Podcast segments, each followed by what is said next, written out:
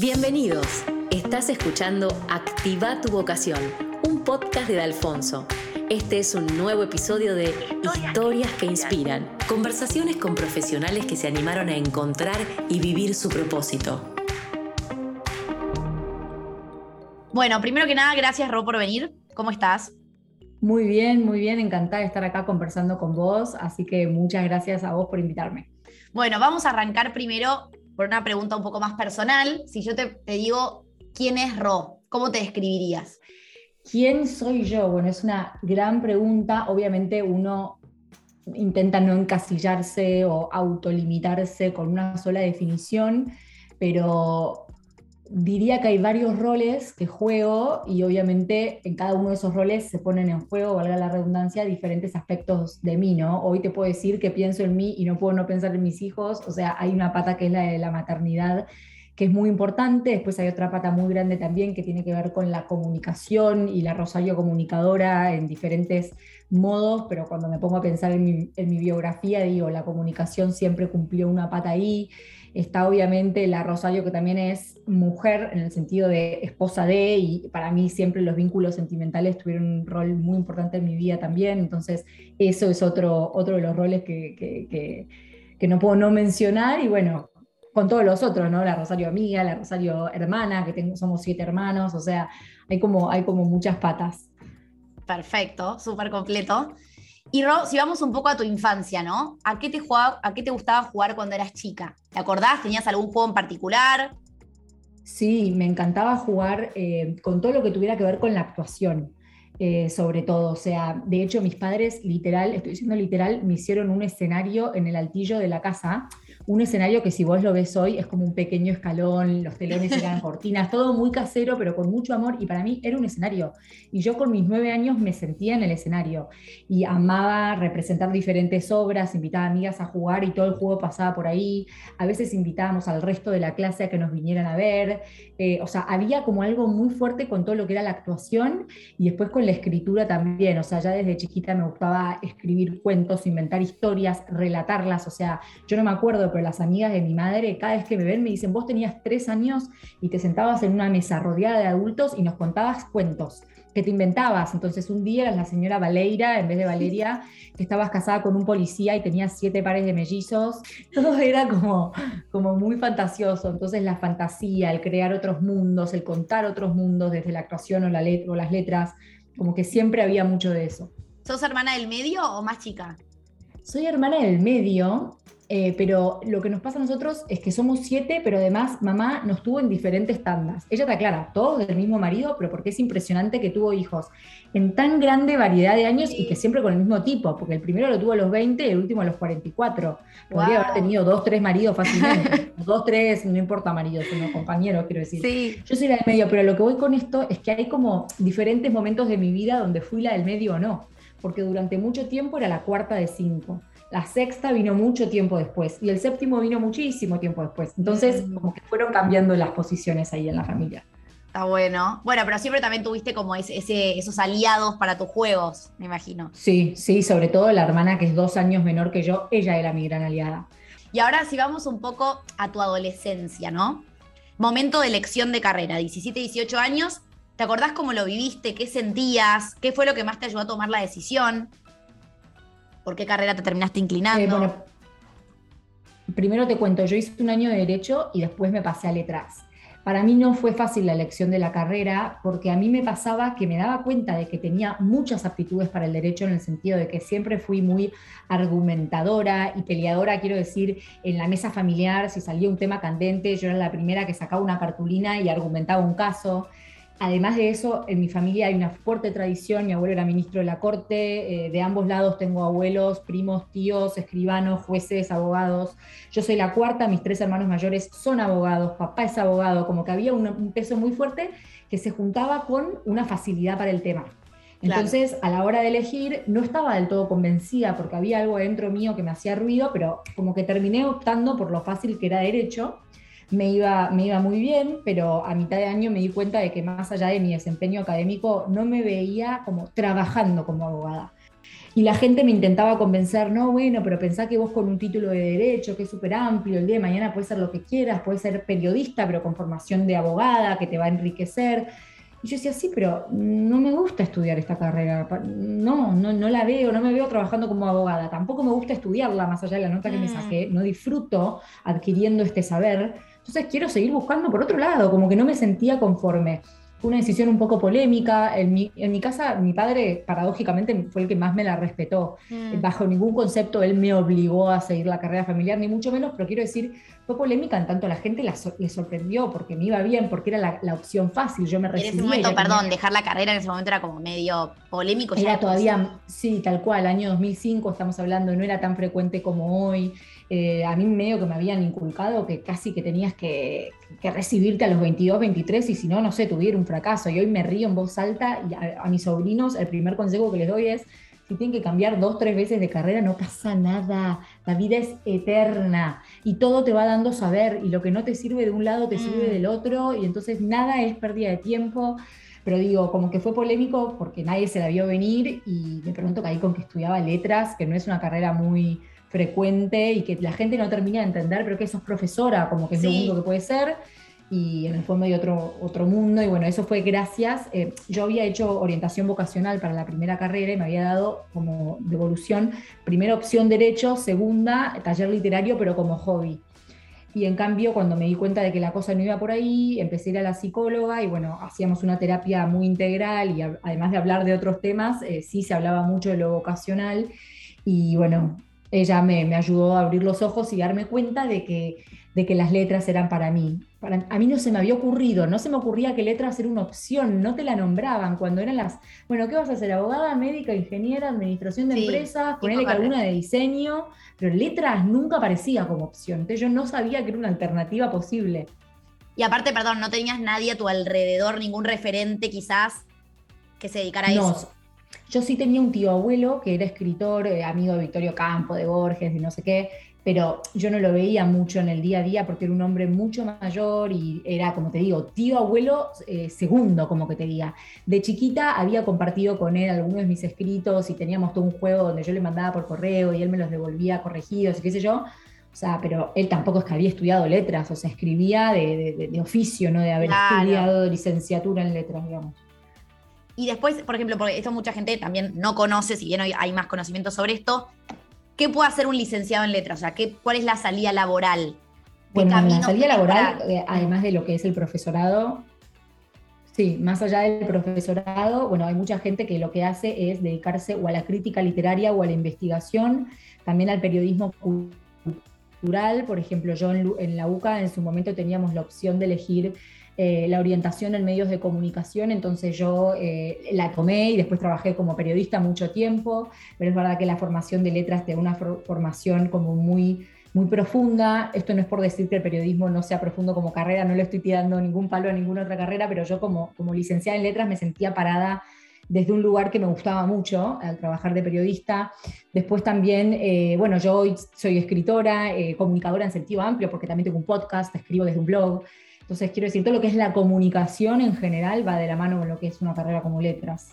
¿Y lo que más te fascinó a vos de tu carrera?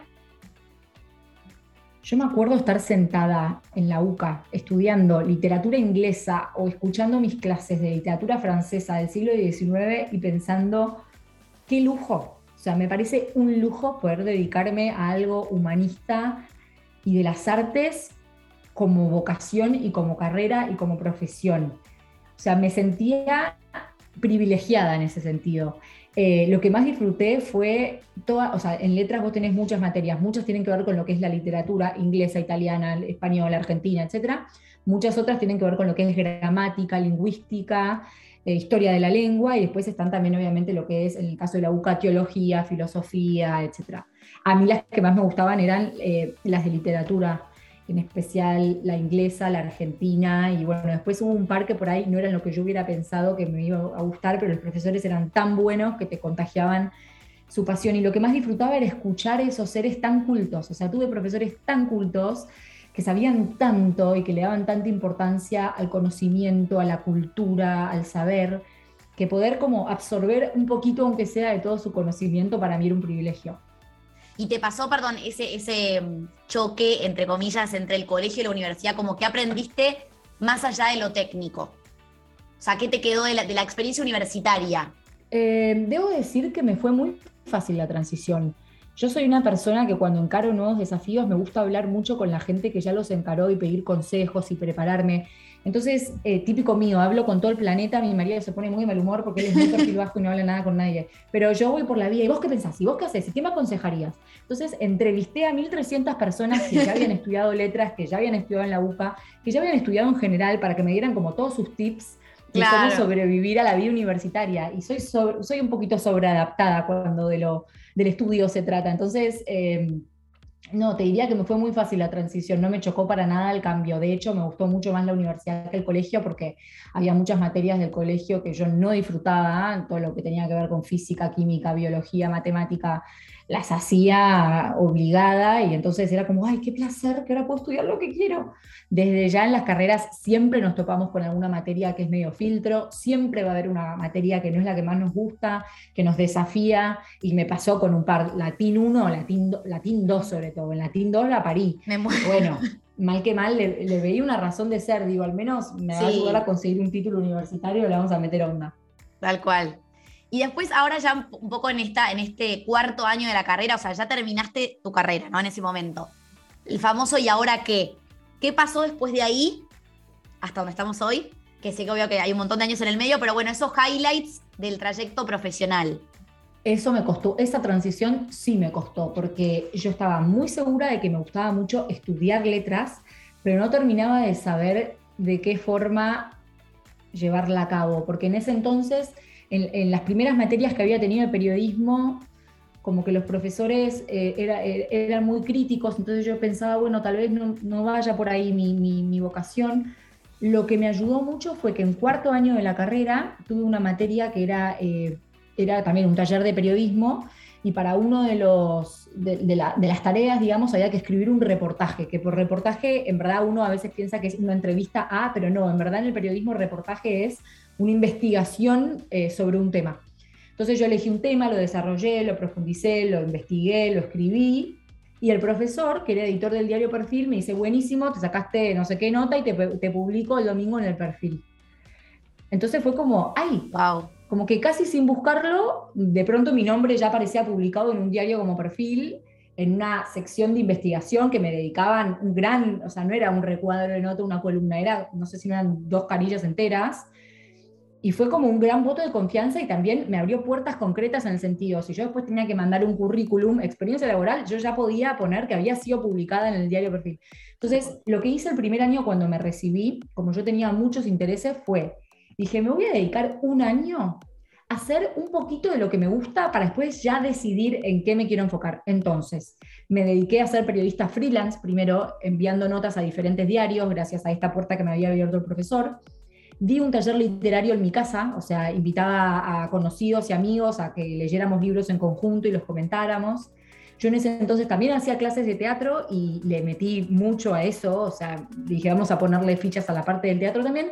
Y aparte había empezado a estudiar maquillaje y dije, bueno, esto es algo que puedo hacer los sábados. O sea, yo por ahí en la semana escribía desde mi casa en computadora en pijama las notas freelance, el martes a la noche me juntaba a tomar vinito quesos, a hablar de libros y los sábados hacía el maquillaje. Entonces me tomé un año entero y ahí fue que dije, no, creo que estoy para meterle, no quería pecar de, abarcar mucho y apretar poco. Dije, un año sí, pero después medio que ya me quiero ir orientando. Y ahí lo que elegí fue el periodismo. Entonces me metí, eh, seguí con las notas freelance en varios medios, pero además eh, conseguí trabajo en una editorial.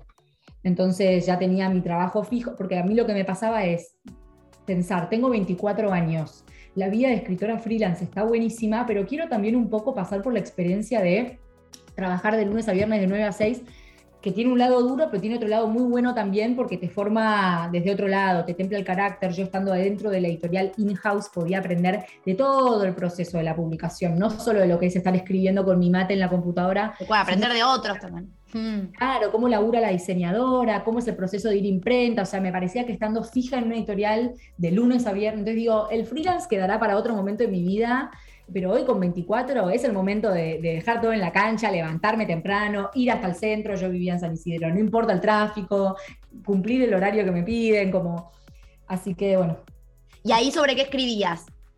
Ahí en esta editorial eh, es una editorial que se llama Keep Rolling, que tiene varios medios, o sea, tienen una revista que por ahí es la más conocida que se llama Mustic, que es de lifestyle, y entonces yo escribía de arte, de viaje, de moda, etcétera alguna que otra nota de cultura también, y después tienen otras, o sea, ellos le hacían revistas a muchas empresas, en su momento le hacían la revista al City, ah, cuando, cuando, el City estaba acá, y bueno, ahí empecé como redactora, después fui editora de esa revista, que tenía muchas notas re lindas, son las típicas revistas de muy buena calidad de impresión que vos querés para tu mesa de luz, con notas de viajes, de destinos copados, de autos, de bueno, un poco lo que es el, el lifestyle, y después también le hacían la revista Porsche, y bueno, y a otras empresas también.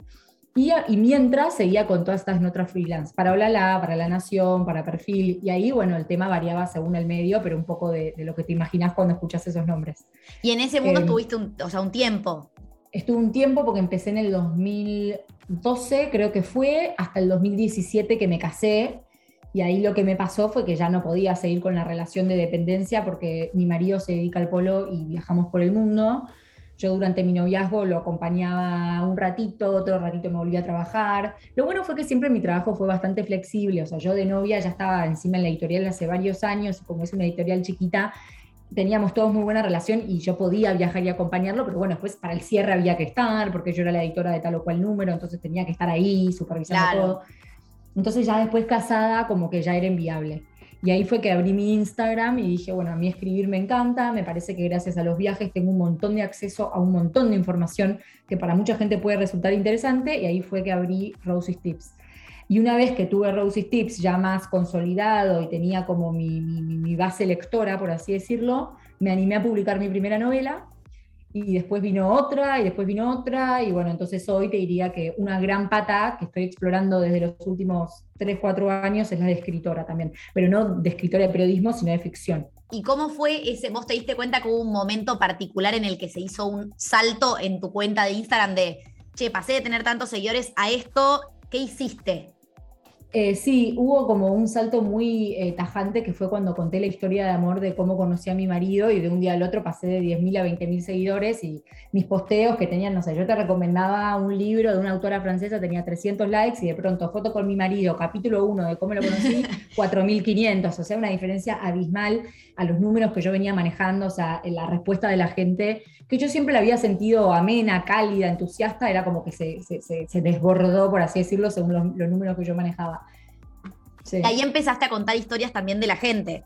Exacto, conté historias, primero la mía, después como la gente me pedía más, seguí con historias de amigos primero, de lectores después, siempre historias de amor reales o de desamor, pero basadas en hechos reales. Si yo te pregunto cómo te definirías a nivel laboral, o sea, ¿cuál es tu propuesta de valor hoy? Eh, es verdad, en mi cuenta ya no cuento, o sea, yo en un primer momento desde Rosie's Tips daba tips, de ahí el nombre, de todo tipo, eh, recetas, reseñas, eh, recomendados de viajes, de belleza, etc.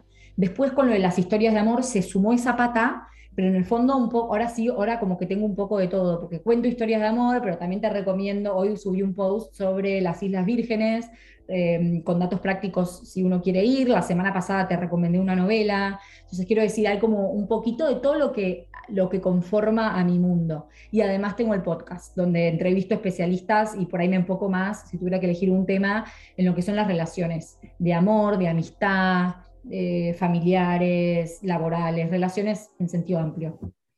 Me encanta. Y yendo concreto, si yo te digo, ¿qué buscas aportar? Así como bueno, eh, yo en su momento tenía una frase para definir a mi, a mi cuenta de Instagram, que ahora la tengo en la web, pero ya no en mi bio de Instagram, que era como esto de los tres trascendentales, ¿no? Lo bello, lo bueno, lo verdadero.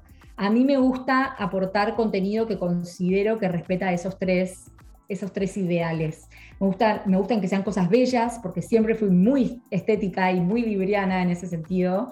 La estética para mí es re importante, el diseño, soy una persona que siempre le gustó el diseño en su momento de modas, ahora también sobre todo de interiores, y desde que empecé a tener mi casa, como que me empecé a meter en eso, estudié un poquito, como que el diseño y, el, lo bello y lo estético y el arte, y me parece que es algo que, le hace bien al alma. Después también lo bueno, en el sentido de que me gusta hablar de cosas buenas, no me vas a ver publicando una reseña de algo que me pareció malo, eh, pero más allá de eso, lo bueno, lo que también considero que le puede hacer un bien al mundo, muchos de mis posteos apuntan a que crezca nuestra conciencia sobre las relaciones, e intento como fomentar relaciones genuinas, auténticas, eh, de cuidar nuestros vínculos, nuestros valores, y lo verdadero, bueno, un poco por, por lo mismo, ¿no? Por, obviamente lo verdadero para alguno podrá argumentar que es más eh, subjetivo, pero bueno, lo que yo considero que es contenido de valor desde lo que es la verdad, mi verdad al menos. ¿Te pareció fácil adaptarte al mundo de las redes sociales? ¿Se te dio natural o tuviste que hacer como medio un esfuerzo? Como, che, es lo que hoy necesito y bueno, no, en parte se me dio natural porque yo soy una gran consumidora de redes. Y eso fue un poco también lo que pensé. Digo, si yo ya estoy todo el día en Instagram, ¿por qué no buscar monetizarlo de alguna forma? Si el tiempo ya se lo estoy dedicando. En ese sentido, tanto no me costó, pero sí me pasa que a veces las redes reclaman un narcisismo que un poco me incomoda. O sea, a mí no me vas a ver subiendo selfies, que por eso son los posteos que pues más likes tienen, ¿viste? La selfie en el ascensor con la panza al aire, un poco me incomoda a ver, después te conté la historia de cómo lo conocí a mi marido y eso tuvo un montón de exposición, entonces no quiero decir que no caigo nunca en lo que es la exposición, pero me genera un poco de incomodidad todo lo que tiene que ver con mostrar fotos de mi cara, de mi cuerpo, de mi marido, de mis hijos. De vez en cuando lo hago porque aparte, como te decía, es lo que la gente más quiere, entonces es lo que más resulta y un poco hay que hacerlo pero es un, es, algo, es un aspecto que un poquito me cuesta todavía. Pero igual, por ejemplo, te pasa de decir, mira, tengo mis MAST o mis, mi ABC en cómo crear una comunidad, o qué te sirvió a vos en tu experiencia, cómo creaste esa comunidad tan linda y que cada vez crece más, digo, tenés como, como esos tips. A mí, lo, a mí lo que me sirvió fue siempre como ser cálida, mostrarme como alguien cercano. Em, como hay mucha gente que, para mí era algo obvio, ¿eh? pero ahora que pienso para atrás, digo, ¿qué fue lo que por ahí más me ponderaron? Eso, que para mí era algo como intuitivo, pero mucha gente me dice, ay, me contestaste el mensaje. sí, ¿quién soy? Madonna que no te voy a contestar. ¿Sos vos la que contesta? Sí, como estoy yo como en un ida y vuelta muy cercano con mis lectores. Me parece que eso está buenísimo, no solo porque te mostrás, valga la redundancia, cercano, sino porque ellos también me aportan mucho a mí. Muchas veces, gracias a un mensaje que me mandan, a mí se me dispara, bueno, puedo hacer un podcast sobre esto, puedo hacer un posteo sobre esto otro, puedo mejorar esto, como que me dan mucha información muy válida. Entonces creo que eso es a la hora de crear comunidad, como es importante, por definición, una comunidad, estamos todos dentro de ella y tiene que haber un ida y vuelta. Si no, es como raro. Después también eh, me parece que lo que la gente valora de, mi perfil es que le doy como valor y cuidado a la palabra. O sea, muchas veces en las redes se ve que no hay un cuidado del lenguaje. Es más, perdón, tengo todo, eh, te hago un paréntesis, tengo el cuarto desordenado porque estoy haciendo... pero no, sé si la gente lo va a ver, pero no, te decía que eh, yo que nací a la estética hace dos meses. No, te decía que, eh, como el, cuido la palabra, entonces mucha gente me dice, che, qué lindo entrar a Instagram y ver que respetan los tildes y las conjugaciones verbales, ¿viste? Es como que esto de que hoy a la palabra un poco se la bastardea en estos tiempos que corren, entonces, bueno, me parece que eso es algo que también eh, la gente valoró. Y fue bueno, por ahí también el, storytelling en sentido amplio, o sea, no solo cuando conté la historia de amor de mi marido, sino que a todo lo que escribo intento ponerle un poquito de, encanto. O sea, si te voy a recomendar un libro y además te puedo contar una historia que tenga que ver con eso, lo, intento sumarlo. Y porque ahora viste que se habla todo el tiempo del storytelling, ¿no? ¿Qué es el storytelling para vos? Si vence en algún momento o como que si es un boom hoy o siempre lo va a ser. El contar historias, el que la historia atrape. ¿Qué opinas de eso? Yo creo que es un poco un boom hoy, pero en el fondo si vos te pones a ver la humanidad, el, arte de contar historias existe desde que estábamos en tiempos de las cavernas, creo.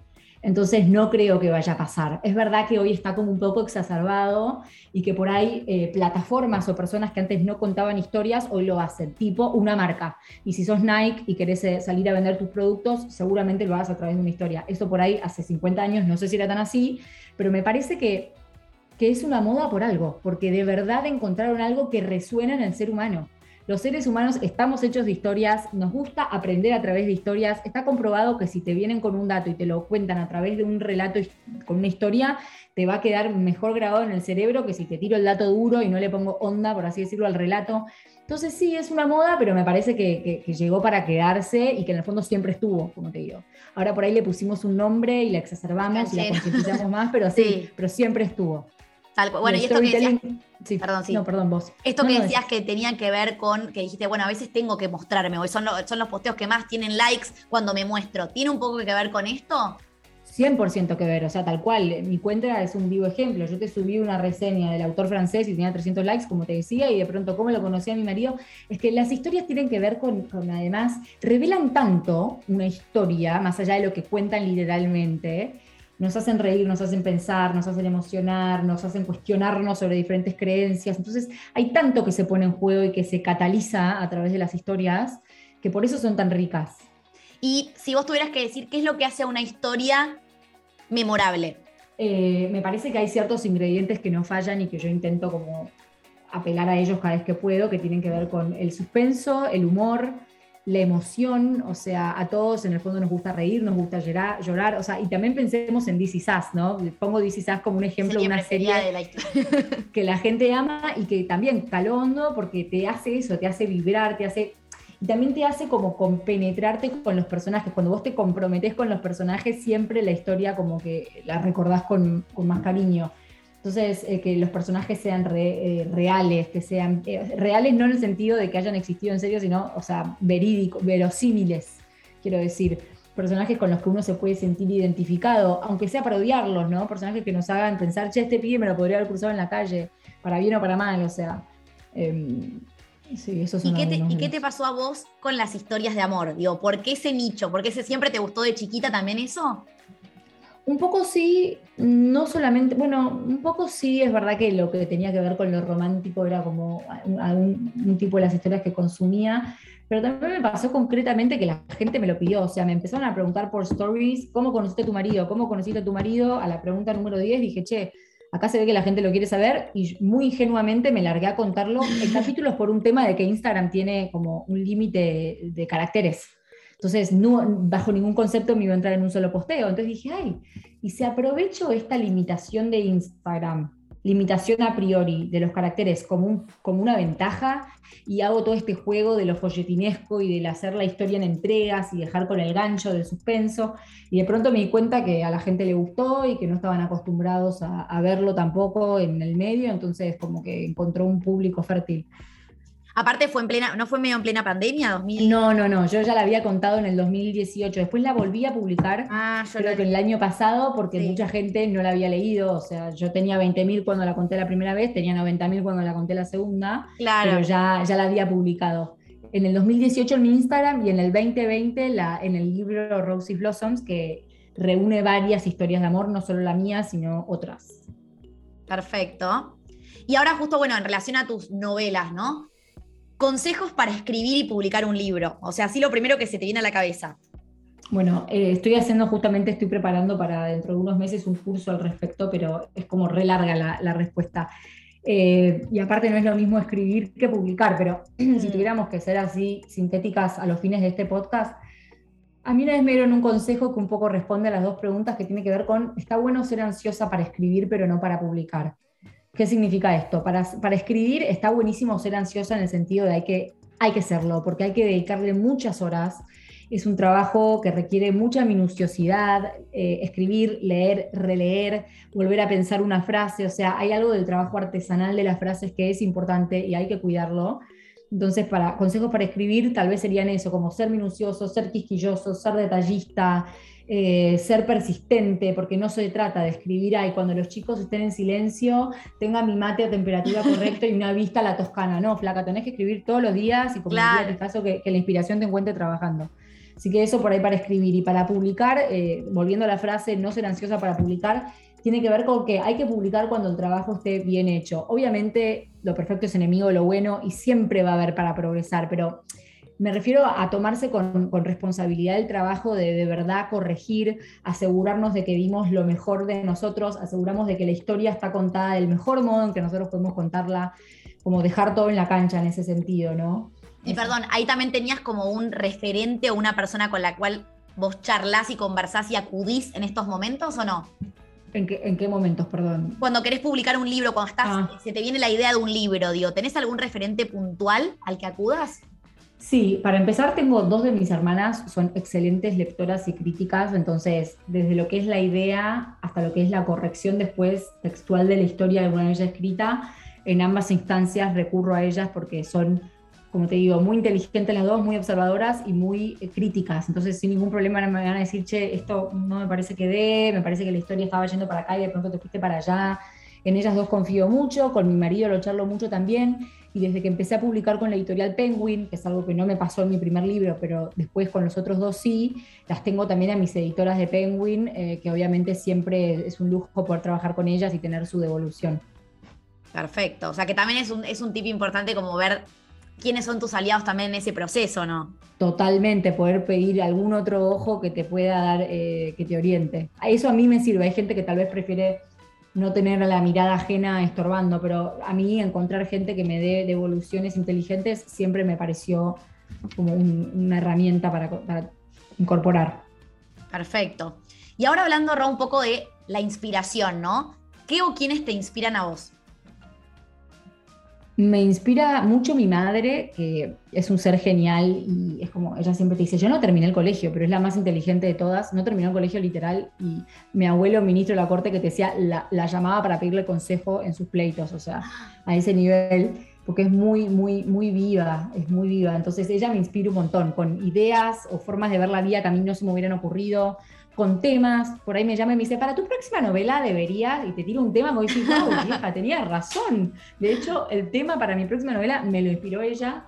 Me inspiran mucho, bueno, esto es un cliché, pero viajar, obvio, estar al tanto de lo que pasa en el mundo, el arte en sentido amplio, los museos, las películas, las series, o sea, me parece que hoy en las series hay trabajos narrativos, más allá de obviamente los libros, ¿no? Pero me parece que desde lo, desde lo que es las series, se está innovando muchísimo en el cómo contar una historia, así que ahí también eh, puedo sacar eh, muchas ideas. Y ahora un tema medio candente, que hay un montón de definiciones al respecto. ¿Cuál es tu definición o cómo, cómo describirías la vocación? ¿Qué es para vos? Eh, no sé si tengo una definición propia, pero sí me pasó de, de, entrar en lo que es el mundo del Ikigai. Y ahí encontré algo que resonó mucho en mí. Para los que no saben, Ikigai es un término japonés que no sé cuál es la traducción exacta, no sé si es vocación, pero más que nada apunta a entender a la vocación como algo que reúne cuatro factores, o sea, es hacer lo que nos gusta, pero que sea algo que hacemos bien, que puede ser redituable económicamente, porque si no a la larga te frustras, o sea, todo bien con amor al arte, pero en algún momento necesitamos ver eh, la, evolución económica y que en lo posible sea algo que dé un aporte al mundo, porque eso también es muy gratificante.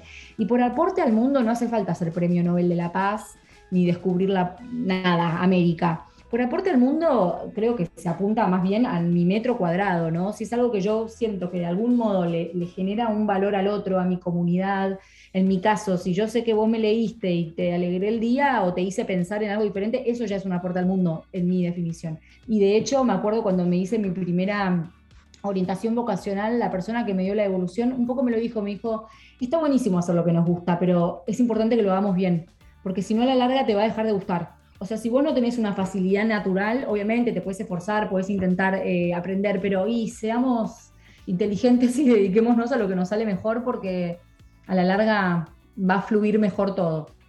¿Y te pasó en tu carrera ya de sentir, o sea, en estos años de, la carrera que vos elegiste y que claramente te gustó, ¿ya sentías que estabas conectada con esa vocación?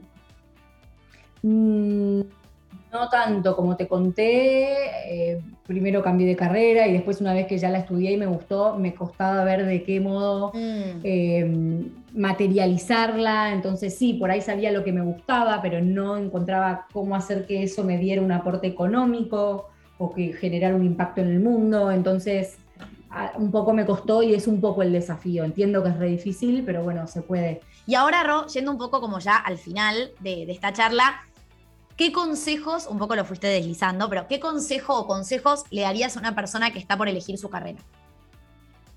Eh, un poco les diría, bueno, además de, que intenten chequear estos cuatro ítems, como ya dijimos, le diría algo que te dije al principio, que es como, no te que no importe si te va mal en la primera o en la segunda o en la tercera o en el número que sea elección, como animate a probar y, y hacete la pregunta que por ahí por eso me lo preguntabas vos al principio a mí, de ¿a qué te, qué te gustaba hacer cuando eras chica?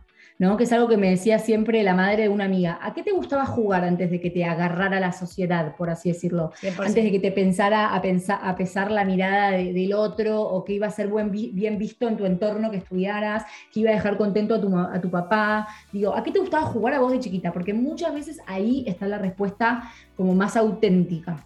En algunos casos es bastante unilateral, a mí me pasó, me gustaba contar historias y hoy lo hago desde otro formato, pero es medio lo mismo. A mi marido le pasó, le gustaban los caballos, le gustaba el deporte, le gustaba el polo, hoy es polista.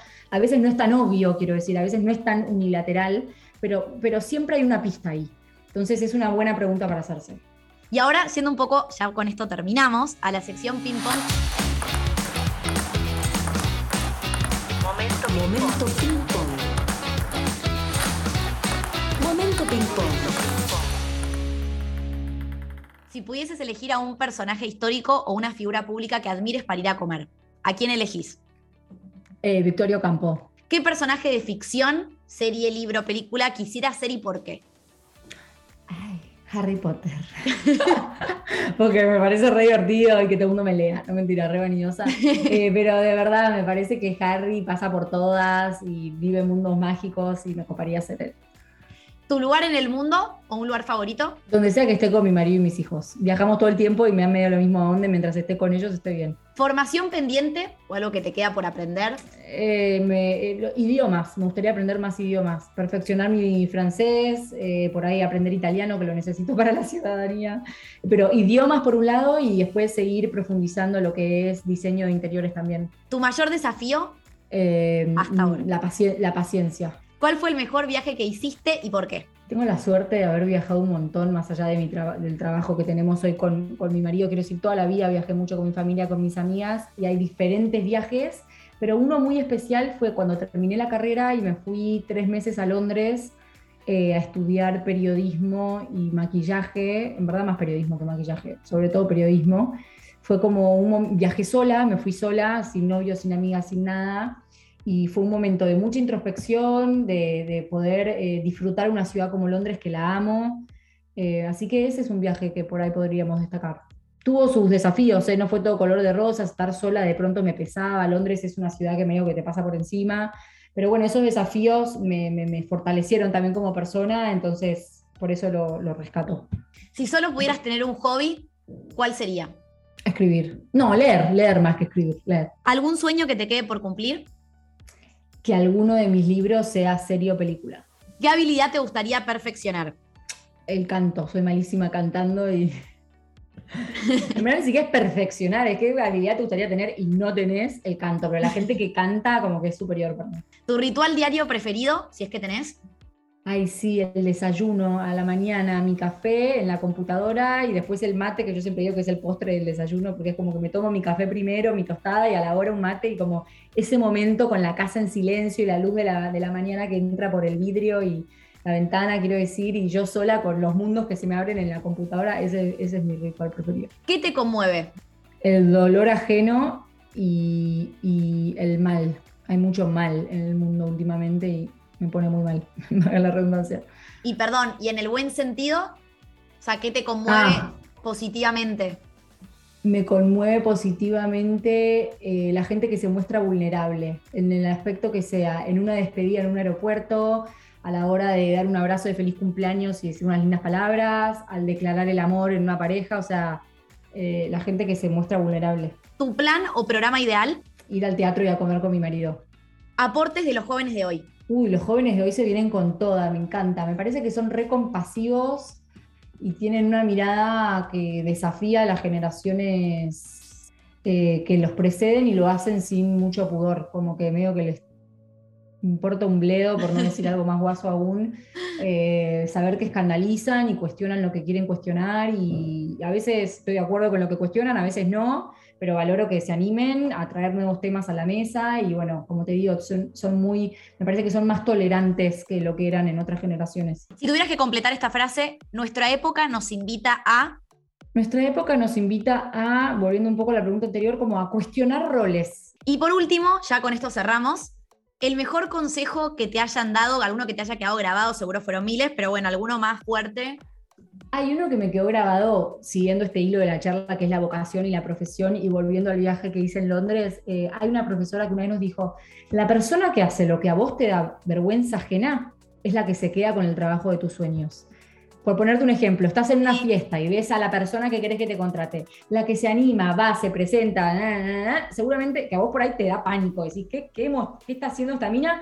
La que se animó y pidió es la que después lo consigue. Entonces, nada, acordarnos siempre de que vergüenza es robar y que a veces poder vencer ese, ese, miedo a hacer el ridículo nos puede abrir muchas puertas. Bueno, ya no terminamos, llegamos perfecto de tiempo, no te quiero robar mm. más minutos. Eh, gracias, gracias por, por estas lindísimas palabras y consejos y tips que nos tiraste. Fue un placer, placer total. El placer es todo mío, re buena entrevistadora, así que bueno, estoy acá para lo que necesiten cuando quieran. Esto fue Activa tu vocación. Si te gustó este episodio, suscríbete al podcast para recibir notificaciones cada vez que subamos otros.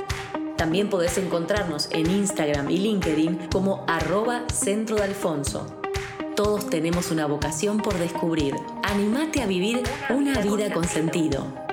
Te esperamos en el próximo episodio.